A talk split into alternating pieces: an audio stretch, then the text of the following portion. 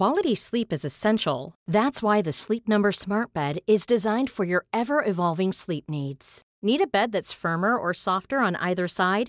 Helps you sleep at a comfortable temperature? Sleep Number Smart Beds let you individualize your comfort so you sleep better together. JD Power ranks Sleep Number number 1 in customer satisfaction with mattresses purchased in-store. And now save 40% on the Sleep Number limited edition Smart Bed for a limited time.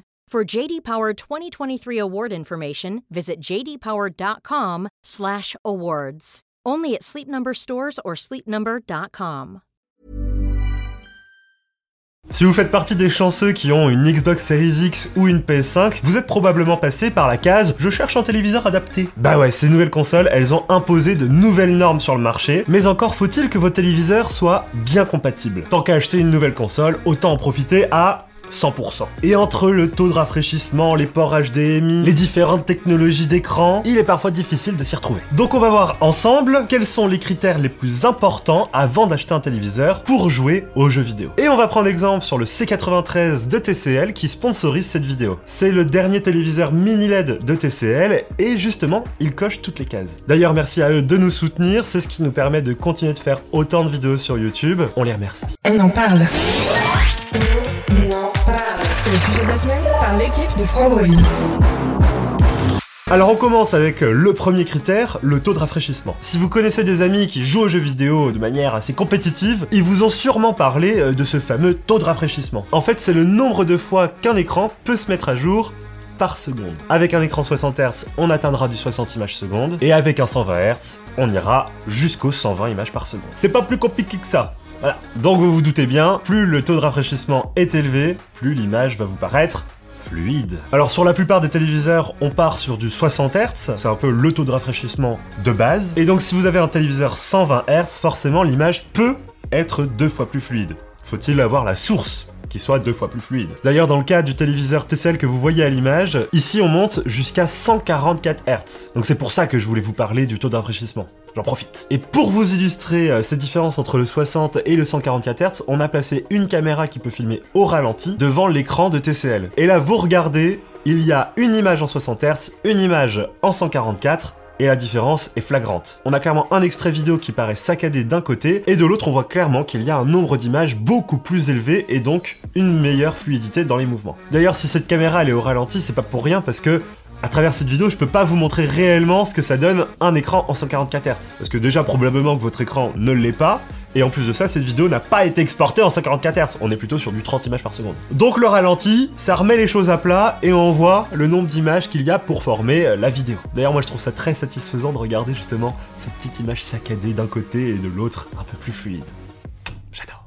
Deuxième critère, les normes VRR, FreeSync et G-Sync. Je viens pas de vous faire l'alphabet à l'envers, je viens juste de vous donner des normes qui permettent d'avoir, quoi qu'il arrive, un taux de rafraîchissement variable. Bah ouais, parce que si vous avez un écran qui est bien 120 Hz ou 144 Hz et que vous envoyez votre jeu de PS5 à 120 images par seconde, et bien peut-être que votre PS5, parce qu'elle va pas réussir à correctement calculer les 120 images par seconde de cette grosse explosion ou de cette foule qui arrive sur vous, elle va pas délivrer euh, la promesse des 120 images par seconde à tout instant de votre jeu. Et dans ce cas-là, il y a des petits problèmes de déchirement de l'image qui peut se créer, et c'est justement là que les normes VRR, FreeSync et G-Sync interviennent. Ça va permettre à la dalle de s'adapter en direct par rapport au flux de la console. Donc directement, votre téléviseur, hop, il rebaisse à 110, hop, il rebaisse à 90, hop, il remonte à 115, et hop, il remonte à 120. Et tout ça, ça va permettre au téléviseur d'afficher exactement le même nombre d'images à l'écran que ce que la PS5 envoie. Alors vous allez me dire pourquoi il t'a dit trois trucs? Eh, Il y a le VRR qui lui c'est la norme basique qui est utilisée absolument par tout le monde. Le FreeSync c'est la version d'AMD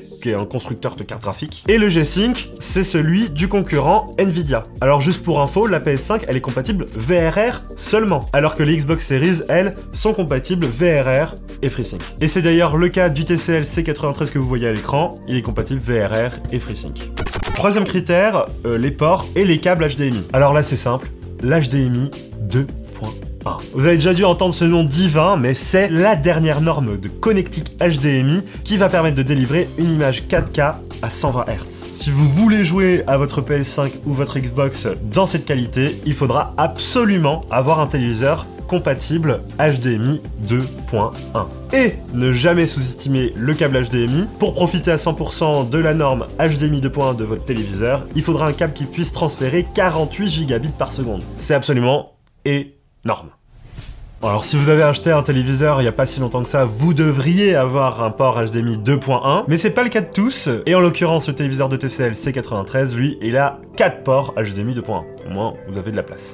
Allez, on enchaîne avec le quatrième critère, et c'est l'input lag. Je me suis mis à parler anglais parce que c'est le mot que tout le monde connaît, mais en français, c'est le temps de latence. Alors la latence, c'est quoi? C'est si j'appuie sur le bouton A pour faire sauter Mario, et ben le moment où ça va s'afficher sur votre téléviseur et Mario va sauter, mais il y a plein de qui peuvent se passer entre votre manette, votre console et le téléviseur, et qui vont faire que vous allez peut-être ressentir un retard entre PAC, l'appui, et PAC, Mario qui saute. C'est un critère qui va être important, surtout pour des jeux compétitifs qui vont demander une grosse réactivité. C'est pas nécessaire sur des jeux comme The Last of Us, Mario Kart, Elden Ring, ou tout ce genre de jeux avec des gameplays assez lents. Justement, l'input lag va falloir le réduire sur des jeux où faut réagir. Vous avez des adversaires contre vous, il faut pas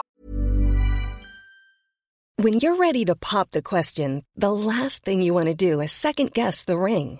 At Bluenile.com, you can design a one of a kind ring with the ease and convenience of shopping online. Choose your diamond and setting. When you find the one, you'll get it delivered right to your door. Go to Bluenile.com and use promo code LISTEN to get $50 off your purchase of $500 or more. That's code LISTEN at Bluenile.com for $50 off your purchase.